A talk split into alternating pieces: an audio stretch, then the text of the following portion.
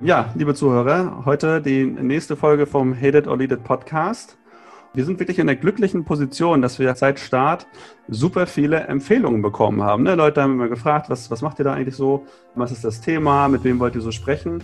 Dann haben wir das erklärt. Es geht halt um Ziele, um Herausforderungen und äh, Leuten zu sprechen, die da gute Wege gefunden haben, damit umzugehen, die interessante Stories haben. Und da haben wir einige Empfehlungen bekommen, unter anderem auch Yannick, der heute bei uns äh, zu Gast ist. Und da würde ich auch gleich mal an dich übergeben, Janik, weil ich habe schon ein paar spannende Sachen gehört. Das kannst du aber bestimmt noch mal besser erzählen. Wer bist du eigentlich? Was machst du gerade so? Ja, hallo Sebastian. Ich freue mich erstmal, dass ich hier sein kann. Ich bin der äh, Sportpsychologe bzw. Sportwissenschaftler verirrt in der IT-Welt, kann man so ähnlich sagen. Ich habe ähm, seit meiner frühesten Jugend äh, Fußballmannschaften trainiert und das ging natürlich ganz am Anfang los mit, äh, was ich, Papa ist Fußballtrainer und sucht noch einen Co-Trainer. Das war so mit elf, zwölf und dann steigst du ein. Und das ist bei mir dann eben ein bisschen mehr eskaliert als bei manchen anderen. Ähm, ich habe Profi-Nachwuchsmannschaften bei F äh, beim FC St. Pauli trainiert, beim 1. FC Köln, Ingolstadt, äh, den Hallischen FC. Das ging noch weiter im, im Ausland, unter anderem zum Beispiel Aston Villa in Birmingham.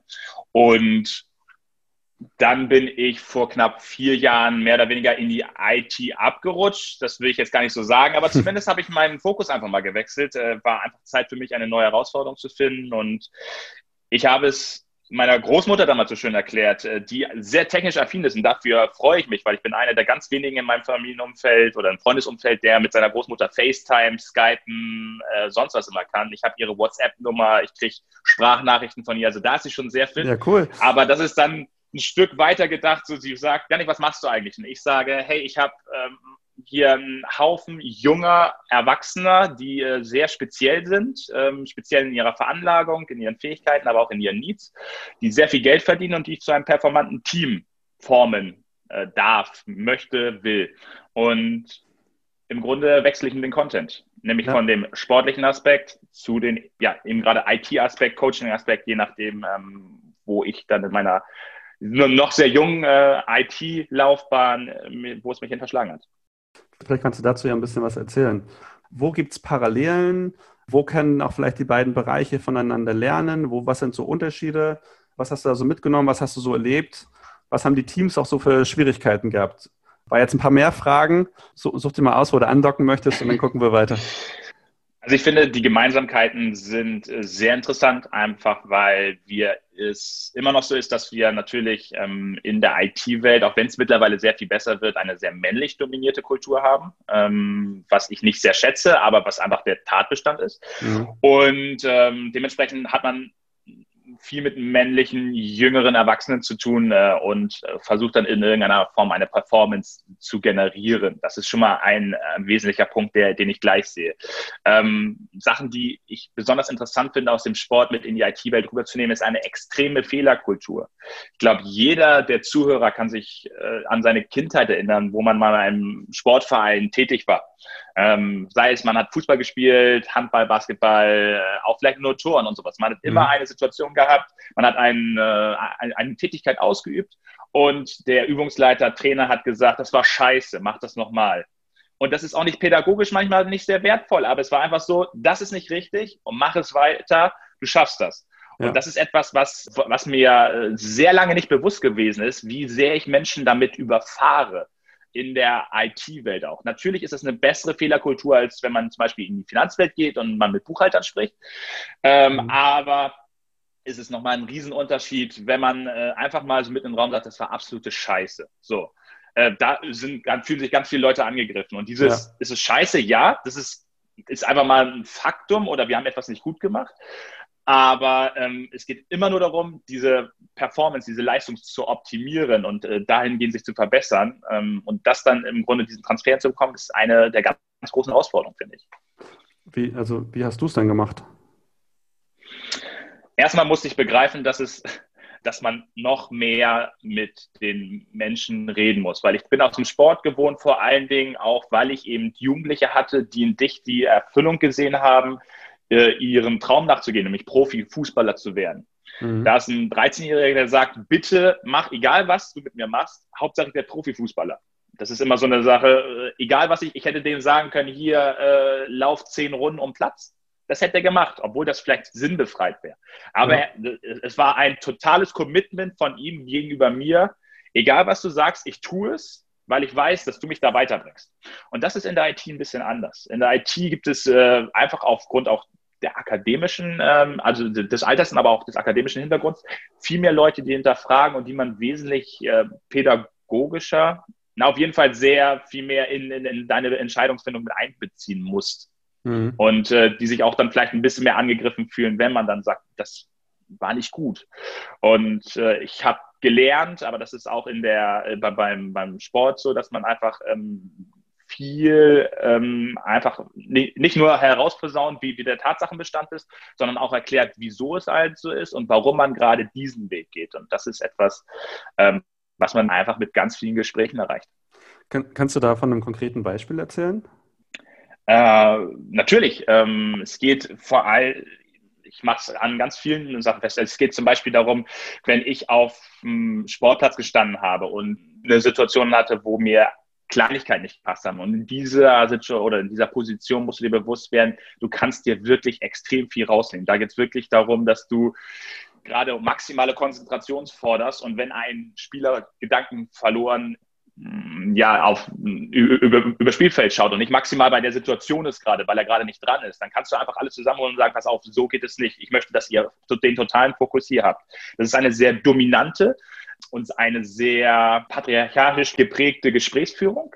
Und da hatte ich zum Beispiel einen ganz konkreten Fall jetzt vor einem knappen halben Jahr, wo ich mit jemandem neu zusammenarbeite und der sich total überfahren gefühlt hat dadurch, dass er gesagt hat, hör doch mal zu, was ich überhaupt möchte. Mhm. Und das ähm, kommt dann in so einem Gespräch raus, was ich extrem wertschätze, aber es gibt ganz viele Leute, die das einfach schlucken und dann gar nicht aussprechen. Und ich rechne ihm das sehr hoch an, dass er dann gesagt hat, Janik, so geht es nicht. Und äh, bitte mache das bei mir anders, weil wir haben eigentlich den gleichen Weg. Äh, wir müssen einfach nur anders kommunizieren. Und das sind so die The äh, Thematiken, die ich unglaublich schätze, ähm, wo ich mich auch selber unglaublich weiterentwickle, weil mir ist bewusst, dass jedes Gespräch, jedes Treffen, jedes Projekt einfach eine Form darstellt, dass ich mich auch selber weiterentwickle. Denn ja, man sagt, viele Projekte sind ähnlich, aber kein, äh, keines dieser Projekte, diese Gespräche sind gleich. Ja, also ich kann, ich kann das zum Teil nachvollziehen. Also gerade Leute, die vielleicht auch einen Ticken älter sind, äh, auf jeden Fall als du und als ich vielleicht auch. Und die, die gar nicht wissen, wie sie damit umgehen, die das auch so mitbekommen haben und so macht man das halt und ähm, hier ist das Ziel, wenn du dich äh, machst, was wir vereinbart haben, so, dann gibt's halt Konsequenzen. Äh, wenn man es jetzt sehr, sehr temperamentvoll äh, ausdrückt, vielleicht auch mal, ah, du Arschloch. Ja, ähm, wie kannst du es denn, wie kannst du aber trotzdem damit umgehen, wenn der Druck hoch ist, wenn der Wille halt Ziele zu erreichen halt eigentlich auch äh, bei allen Beteiligten auch sehr hoch ausgeprägt ist? Was gibt es dann für Ansätze in deiner Welt, um dem nachzugehen? Ich glaube, die Ansätze sind wesentlich einfach, dass man bewusst wird, also eine totale offene Transparenz hat, äh, was man von dem anderen erwarten kann, möchte und will. Wenn ich mir bewusst werde oder wenn ich meinen Mitarbeitern, die ich habe, bewusst werde, oder dass, dass die realisieren, okay, wir möchten dahin gehen mhm. und äh, dafür müssen wir diese und diese Ziele erreichen. Das müssen keine KPIs sein oder sowas, aber es geht einfach darum, dass jeder ganz genau weiß, wie tickt man, äh, welche Schwächen hat man selber, welche Schwächen hat der andere und welche Stärken hat man, damit das ausgleichen kann, äh, ja, damit man das ausgleichen kann und äh, gemeinsam das als äh, Gruppe, als Team, je nachdem, wie man es äh, mhm. definieren mhm. möchte, ja, wie erreicht man das? Und dieser Druck, die, diese Drucksituation finde ich in, in ganz vielen Sachen sehr, sehr förderlich und äh, sehe das gar nicht als so negativ an, äh, wie, wie es viele sehen, weil ich äh, Druck bedeutet auch für mich, dass es mir etwas sehr, sehr Wichtiges ist. Mhm. Ähm, das hat einfach mit der Priorität zu tun. Wenn ich äh, sehe, es ist kein Druck da, dann ist es Menschen wahrscheinlich zumindest so als meine Definition, dann ist es nicht wichtig. Ich habe selbst in, was ich in der Beziehung zu einer Person, habe ich einen gewissen Druck. Wenn ich einen Freund einlade, hey, komm her, wir essen was. Ja. Ich koche was, dann habe ich, dann mache ich mir selber einen gewissen Druck. Ich möchte nämlich dieser Person ein maximal gutes, in meinem Rahmen, in, in meinen Möglichkeiten, ein gutes Ergebnis liefern. Und zwar, das ist nicht nur ein Essen ist hier, ich habe eine Tiefkühlpizza ausgewärmt, sondern ich mache mir Gedanken darüber, was mag diese Person, äh, vielleicht was, vielleicht haben wir schon miteinander gesprochen, was hat diese Person eventuell schon diese Woche gegessen, also vielleicht exkludiere ich da ein paar ja. gewisse Dinge. Ähm, ich gehe auf die Präferenzen ein, ich gehe vielleicht auf die Stimmung ein, äh, solche Sachen. Ja, das stimmt. Ähm, das ist echt, echt eine gute Idee. Und nochmal noch mal zurück zu den, zu den Teams. Ähm, ich kenne es ja selber aus der Führung her. Also Teams zu führen, das ist nicht unbedingt einfach, ne? aus unterschiedlichen Gründen. Man hat halt Ziele, die man mehr oder weniger mitbestimmen durfte oder die einem auch irgendwie vorgesetzt werden. Ähm, dann hat sich das Team auch vielleicht nicht alle Teammitglieder selbst ausgesucht, sondern das wird dann auch extern zusammengewürfelt. Trotzdem sagen mehr oder weniger alle Leute, alles klar, ich committe jetzt hier, ich mache jetzt mit, es geht auf das äh, Ziel hin. Und wie machst du denn aus einem eher extern zusammengestellten Team, was vielleicht auch extern vorgesetzte Ziele bekommen hat? Da treten ja immer wieder Störungen auf. Wie gehst du mit diesen Störungen um? Ähm, also ich versuche einen sehr strategischen Scrum-Ansatz-Verfahren. Das bedeutet, wir teilen uns in ähm, Sprints ein und innerhalb dieser Sprints sind wir nicht in irgendeiner Form verrückbar. Das heißt, wir ziehen wieder äh, dieses äh, zwei, ein, drei Wochen Rhythmen mhm. unsere Thematiken durch. Aber vor allen Dingen, was ich am Anfang gesagt habe, ist es mir wichtig, dass wir alle begreifen, wie, äh, wo die Stärken, wo die Schwächen liegen. Weil ganz viele Menschen sind unglaublich gut da drin zu sagen, ich kann das, ich kann dies, ich kann jenes. Mhm. Ähm, oder ich bin für das, ich bin für jenes. Und ich äh, habe einen ganz tollen Spruch mal ähm, gehört, der da sagt, du definierst dich am meisten darüber, was du ablehnst. Und äh, das ist ein Spruch, den ich sehr, sehr verinnerlicht habe, dass ich einfach sage, hey, ja, okay, ich äh, bin mir bewusst, ich lehne gewisse Sachen ab und das sagt eigentlich viel mehr über mich aus, als etwas, was ich, äh, wo, wo ich zustimme. Wenn wir uns alle sagen, ja, für Weltfrieden ist jeder, ja, da machen wir alle einen Haken hinter. Das ist auch wichtig und das ist toll oder sowas. Aber wenn man dann ganz konkret sagt, ich bin für Sache XY, das grenzt sich schon härter ab. Mhm. In dem Fall von anderen Sachen. Und äh, ich finde das in dem Raum wichtig, dass man einfach ganz klar sagt, hey, ähm, meine Schwäche ist oder meine Stärke ist. Und dass das alle im Team, dass es sehr transparent ist, sehr publik gemacht wird, damit ich zum Beispiel weiß, ähm, jemandem fällt es schwer, ähm, eine Kommunikation zu einer Person zu haben, dass man diese Person da unterstützt. Manche Leute, die zum Beispiel coden, sind in Frontend-Themen besonders stark, aber dafür sind die im Backend-Themen schluderig, weil sie da keine Lust drauf haben. Mhm. Wenn man das öffentlich macht und dafür gehört es, äh, da, da gehört extrem viel Mut dazu, auch einfach sich eigentlich Schwächen einzugestehen. Und wenn man das öffentlich macht, dann schafft man erstmal ein Commitment auf Vertrauensbasis, meines Erachtens nach. Aber auch natürlich eine, eine ganz klare Sache, wenn man, äh, dass man einfach sagt, ey, ich habe diese Schwächen offengelegt, wer hilft mir dabei? Und dieses, das kennt man ganz oft von irgendwelchen Kennenlernen oder ich bin neu in einer Stadt, äh, Sachen, ähm, Guide, äh, Guides, die einfach sagen, hey, am besten baust du eine Beziehung zu Menschen auf, indem du Menschen um Hilfe bittest. Und deswegen versuche ich so oft wie es geht, Menschen ähm, oder mein Team um Hilfe zu bitten, ja.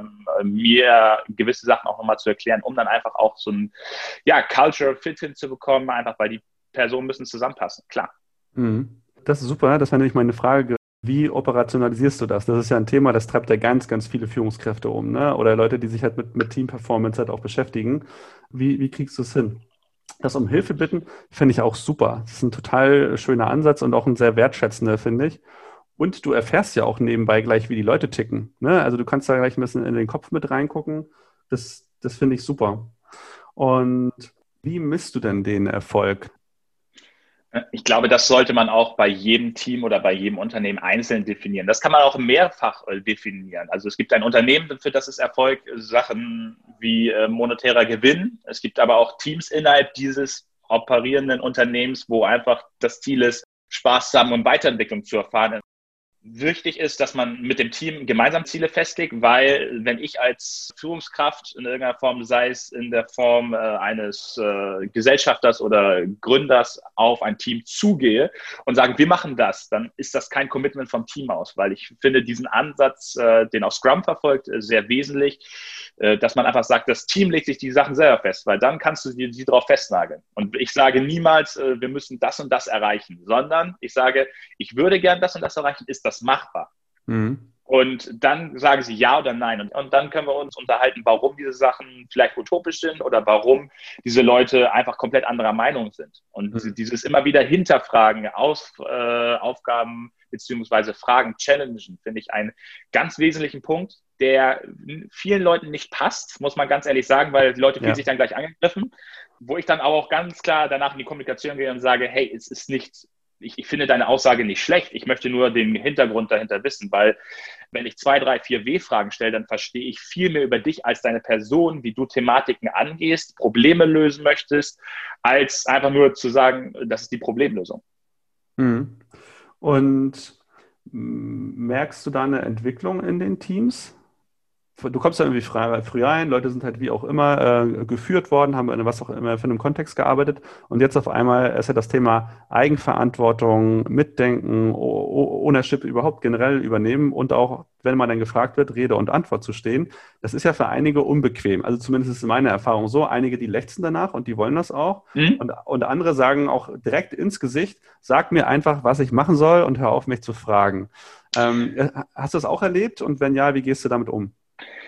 Erstmal finde ich es dann sehr schön, wenn Sie es mir direkt sagen, weil dann kann mhm. ich damit arbeiten. Das ist ja auch immer gerade die Sache, die ich sagte, gib irgendwie mal eine Schwäche oder etwas, was du nicht magst, zu, damit man einfach damit besser arbeiten kann, darauf eingehen kann. Mhm. Und ich finde auch solche Leute total wichtig. Ich bin fest davon überzeugt, dass heterogene Teams oder heterogene Gruppen einfach einen, einen ganz großen Mehrwert für ein Produkt darstellen.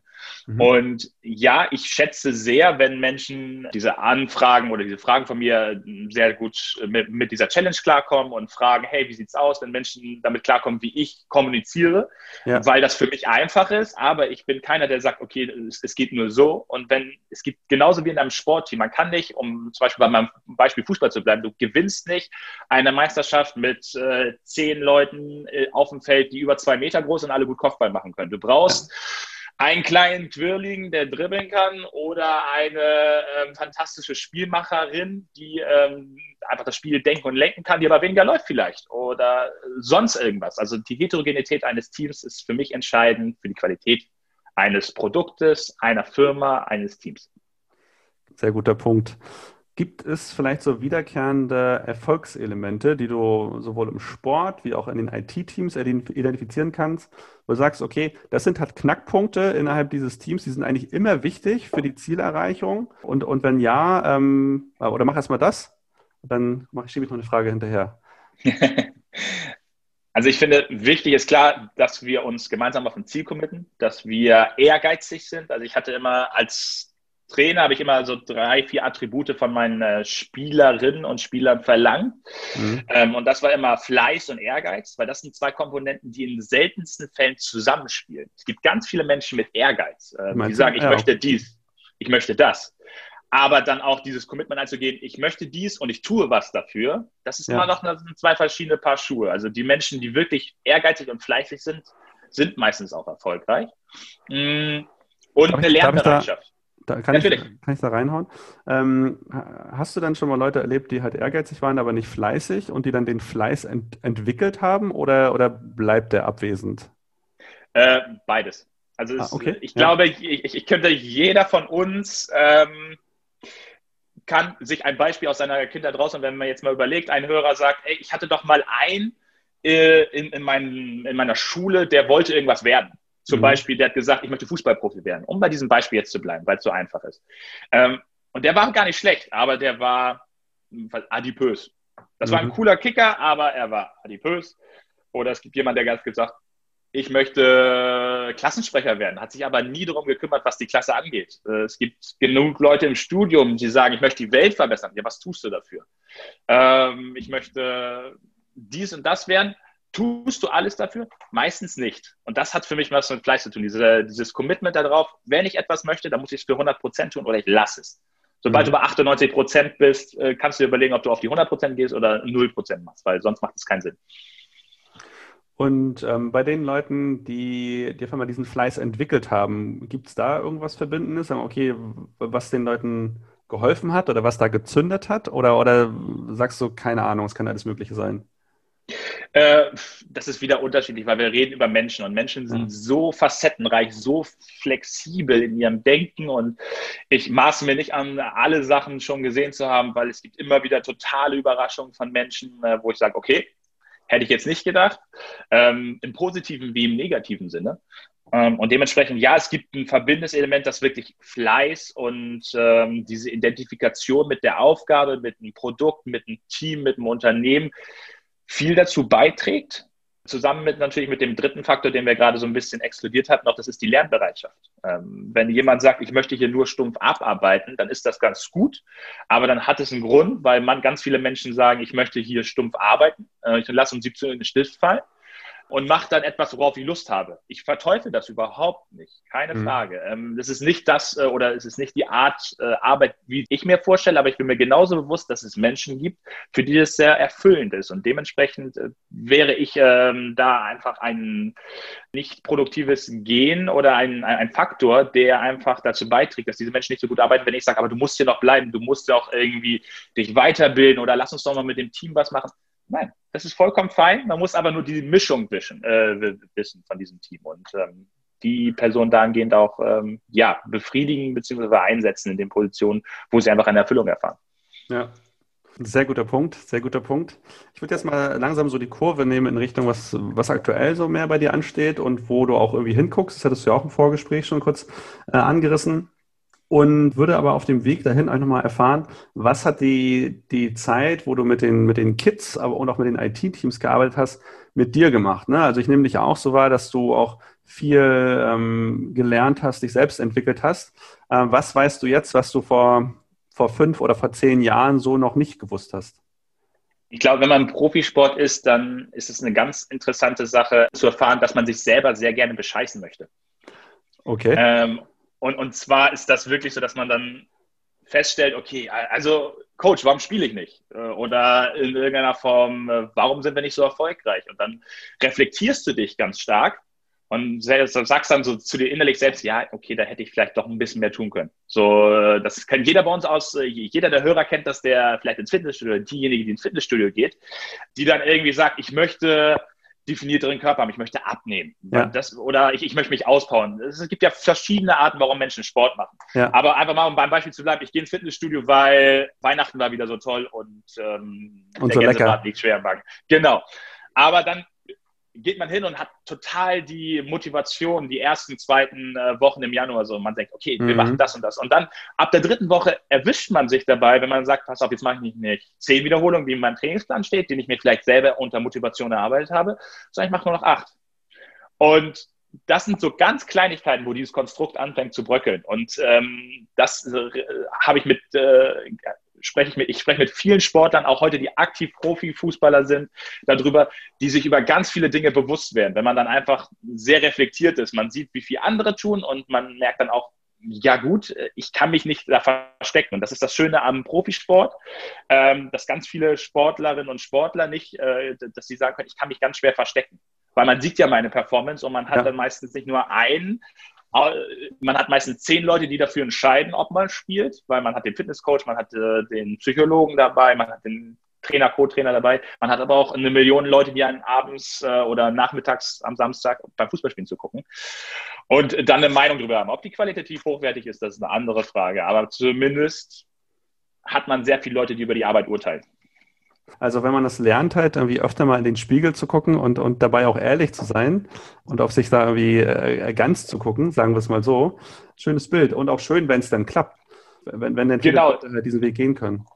Genau, das ist einer der Sachen, die man dann auch mitnimmt, vielleicht ähm, weiterführen, dieser Gedanke. Du merkst auch, wenn du als Trainer oder als Spieler da bist, du, ähm, und das ist ein Part, den ich sehr gerne mit in die, in, in die Businesswelt nehme, du kannst nur 50 Prozent planen. Mhm. Weil die anderen 50 Prozent passieren in der Businesswelt beim Kunden und beim Sport auf dem Spielfeld oder in ja. der Turnhalle oder ne, auf dem Playground grundsätzlich. Und die einzige Verantwortung, die man dann hat als Sportler oder als Trainer, ist, dass man sagt, ich kann diese 50 Prozent nur beeinflussen. Und das muss ich maximal ausreizen. Wenn ich nur von den 50 Prozent 80 gebe, dann bin ich nicht bei 50 Prozent, dann bin ich bei 40, dann bin ich bei 35 Prozent. Mhm. Dann beeinflusse ich 35 Prozent. Und ich bin mir bewusst, ich kann nicht alles beeinflussen, aber ich möchte versuchen, so gut wie es geht, prepared zu sein, um diese Aufgabe anzunehmen. Ja. Und genau das Gleiche sieht man ja ganz viel auch in der heutigen Businesswelt. Man macht Case Studies, man überlegt sich mit dem Team, wie können wir vielleicht einen Kunden angehen oder äh, man versteht nicht die Intention eines Kunden dahinter. Ähm, wenn man vor allem Sales-Gespräch, das ist ein ganz klassisches Beispiel. So. Man bereitet sehr, sehr viel vor, man überlegt sich etwas und dann passiert etwas total un Unerwartetes. Dann ist das einfach mal so, weil man einfach ja. vielleicht nicht über alle Informationen verfügt hat, die der Kunde einem dann gegeben hat. Mutwillig oder nicht mutwillig, das ist eine andere Frage. Ähm, ich finde das neue Buch von Reed Hastings da auch sehr passend. Ähm, The No Rules Rules. Und das ist auch, das ist echt, echt cool. Da geht es halt damit darum, wie kreative Teams halt irgendwie viel besser einen, einen sich verändernden Markt halt äh, ausgleichen. Sagen wir es mal so, ja, der Markt shiftet und äh, können, sie können sich schnell anpassen auf, auf Dinge, die man halt nicht planen konnte und so. Ja, das ist, das ist cool. Wenn nicht mit der Zeit geht, geht mit der Zeit, ja. Ja, ja, klassischer Spruch, ne? Aber er ist halt, er ist halt so wahr. Ist, ist, ist wirklich so. Er wird in 10 Jahren und 20 Jahren und 30 Jahren immer noch wahr sein. Genau. Ja. ja, das stimmt. Und die Iterationen werden kürzer, ne? Also kennen wir, glaube ich, alle. Ähm, wie sich die Gesellschaft äh, ändert. Halt, die ändert sich ja mittlerweile mit der Technik. Und wenn man da halt nicht mehr mitkommt, dann ändert sie sich trotzdem. Cool. Auf jeden Fall. Du ähm, hast bei uns im, im, Vorgespräch auch erzählt, dass du ja soziales Engagement, würde ich es jetzt mal benennen, auch, auch einige Sachen machst. Ne? Also so Gender Pay Gap. Also wenn ich jetzt falsch liege, gerne korrigieren oder, oder konkretisieren auch nochmal äh, irgendwas, irgendwas machst und vielleicht erzählst du auch da nochmal, was du da konkret machst, was dich da antreibt, wie, ähm, wo du da stehst und wo die Reise dahin gehen soll ich glaube, da können wir den Bogen zu deiner Anfangsfrage springen, nämlich nicht, was kann äh, Business vom Sport lernen, sondern was kann Sport vom Business lernen, ist eine ganz klare Sache, Diversität. Mhm. Ähm, ich sage ganz klar, dass man, ähm, dass die Sportclubs grundsätzlich, Verbände, Clubs, äh, ich glaube, da haben wir so grob alles, einfach um ein Vielfaches qualitativ besser aufgestellt werden, wenn man dort eine Gleichheit von äh, diversen Geschlechtern äh, mit, mit, hineinbringt, um einfach alle Sportgruppen und Funktionen ähm, zu, ab, abzulichten. Und bei mir geht es da ganz konkret darum, dass ich mir in dem äh, Startup, was ich jetzt bis äh, 2020, äh, Anfang 2020 hatte, dass wir uns da überlegt haben, über gewisse Sachen wie ähm, Gender Pay Gap gibt es in der IT nicht. Das muss man sich mhm. bewusst werden. Das ist auch sehr schön. Aber wie schafft man es, einfach diverse Teams aufzustellen, um einfach die Qualität zu heben, was ich vorhin schon angesprochen hatte? Bei uns war es dann einfach so, dass wir probiert haben, auf Geschlechter zu achten, auf Nationalitäten zu achten, denn ein brasilianischer Entwickler geht eine hm, Problematik oder eine Problemlösung wesentlich anders an als ein amerikanischer Data Engineer. Und äh, da einfach von jedem das Beste sich rauszupicken, das ist Rosinenpicken. Ich sehe das gar nicht als soziales Arrangement so wirklich an, sondern ich sehe das einfach als eine, eine Verpflichtung an, dass wir gerade noch in einem System leben, was extrem frauenfeindlich ist und da äh, spielen Gedanken eine Rolle, wie wir hatten ähm, im, im Gedankengut noch, dass wir sagen, wir brauchen ähm, Tage ein, wo einfach Frauen zu Hause bleiben können, weil man ja biologisch gesehen ähm, gewisse Tage hat, wo man dann einfach nicht ja. sich fühlt und sowas und das gar nicht dann äh, zu hinterfragen und das einfach als gegeben anzusehen, hilft einfach so vielen Unternehmen, ähm, einfach Personen zu bekommen, die einfach qualitativ dem Team so viel mehr bieten kann. Und ich erlebe leider in der heutigen Zeit immer noch so viele Unternehmen, wo dann eben solche Sachen wie ähm, Gender Equality, Gender Pay Gap in irgendeiner Form dazu führen, dass Unternehmen nicht divers aufgestellt sind. Und das bringt einfach äh, dazu, dass diese Unternehmen äh, Dienstleistungen, Produkte, äh, aber auch ja einfach eine Nachricht rausbringen, dass ähm, ja sie sehr männerdominiert sind, was ich nicht persönlich gut finde. Also an alle Statistiker da draußen, die müssen jetzt wahrscheinlich sich mit der, mit der Hand gegen die Stirn klatschen und sagen so, warte mal, ihr schließt gut 50 Prozent der, der Workforce irgendwie aus oder macht es denen halt schwierig. Ähm, macht statistisch nicht allzu viel Sinn. Vielleicht kannst du aber auch nochmal äh, ein, zwei gute Beispiele irgendwie nennen, ne? wo Unternehmen das irgendwie verstanden haben und umgesetzt haben und wie es denn jetzt damit geht. Äh, also ich kann meinen jetzigen Arbeitgeber, weil das war einer der wesentlichen ja. Punkte, äh, weshalb wir auch da wunderbar zusammenarbeiten. Ähm, jetzt kann man kleine Werbung machen, Elbformat aus Hamburg nehmen, wo man einfach sagt, wir, wir sehen dich als Person. Und äh, einer der Sprüche, die man auf dieser Website findet, die sehr gut gemacht ist übrigens von Elbformat selber, um die Werbung jetzt abzuschließen, ist, äh, dass Menschen Wunder sind. Das ist einfach eine Situation, wo man einfach sagt, ey, egal wie du dich fühlst, ob du äh, dich als Männchen, ob du dich als Weibchen, ob du dich äh, als, als diverse Person fühlst, ist mhm. es uns es ist für uns irrelevant, was für einen Hintergrund du hast. Ob Nationalitäten angeht, was Sexualitäten angeht, äh, was einfach dein Background angeht. Wir sind von dir als Person überzeugt und wir möchten, dass du Teil von uns wirst, weil wir der Meinung sind, dass wir gemeinsam tolle Software bauen können oder mhm. tolle Themen realisieren können, Projekte realisieren können. Und ja. das ist einfach äh, etwas, was äh, mich total ja, erfüllt und wo ich einfach so auch sehe, dass da sehr viele wertschöpfende ja, Thematiken realisiert werden. Gab es da vielleicht auch mal so das ein oder andere Thema, was, was hochgekommen ist wegen, was auch immer für einem Punkt? Überhaupt nicht. Also es, es war nie das Thema. Also es war wirklich so, es, es, es kommt Schön. nicht mal zur Aussprache. Es gibt, es gibt da Situationen, wo wir extrem auf ähm, Menschen eingehen, die äh, sagen, hey, ich brauche jetzt mal eine kurze Auszeit oder es gibt ja leider diese, Gottes diese Situation wirklich noch, dass Frauen schwieriger nach ähm, einer Geburt wieder in, in, in, in ein Unternehmen kommen. Diese mhm. Frage stellt sich gar nicht. So, weil das ist einfach eine Sache, okay, diese Person ist jetzt für Summe x Monaten raus und ist, die Frage stellt sich nicht, ob sie da reinkommt, wieder in, ins Unternehmen. Die Frage ist einfach nur, wir haben jetzt da gerade ein Problem. Mhm. Nämlich das Problem ist, uns fällt eine sehr gute Fachkraft für Summe x Monaten aus. Wie lösen wir das? Und wir freuen uns sehr, wenn diese Person wieder danach in das Unternehmen kommt. So. Mhm. Und einfach gar nicht in, in diesen äh, Terms denken. Und das ist halt die Schwierigkeit, dieses Gedankengut rauszubekommen. Okay, aber das ist doch eine ähm, anspruchsvolle Aufgabe, eine schöne. Äh, ich finde eine sehr lohnenswerte natürlich auch. Und ähm, ich, glaube, dass der Appell geht halt nicht jetzt an dich, sondern an alle. Denke ich mal, mal zu gucken, halt, wer, wie viel kann ich beeinflussen und das dann auch zu tun. Ne? So wie du das mit den Spielerfahrungen gesagt hast, wenn ich nur 50 Prozent beeinflussen kann, ja, okay, dann, dann gucke ich mal, dass ich die aber auch voll beeinflusse.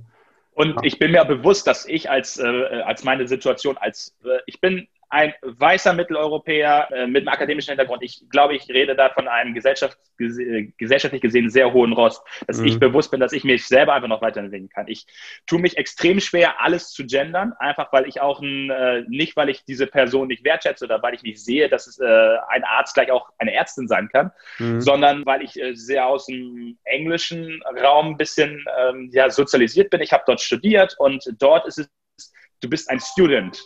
Ja. Und da geht es einfach darum, dass du sagst, äh, die, die Engländer verfolgen eine ganz andere Art, als, als wir das tun, was das ja. Gendern angeht. Die, ich ich habe in, in, meinem Studium mit Leuten gesprochen, äh, die gesagt haben, ihr habt ja eine Bundeskanzlerin.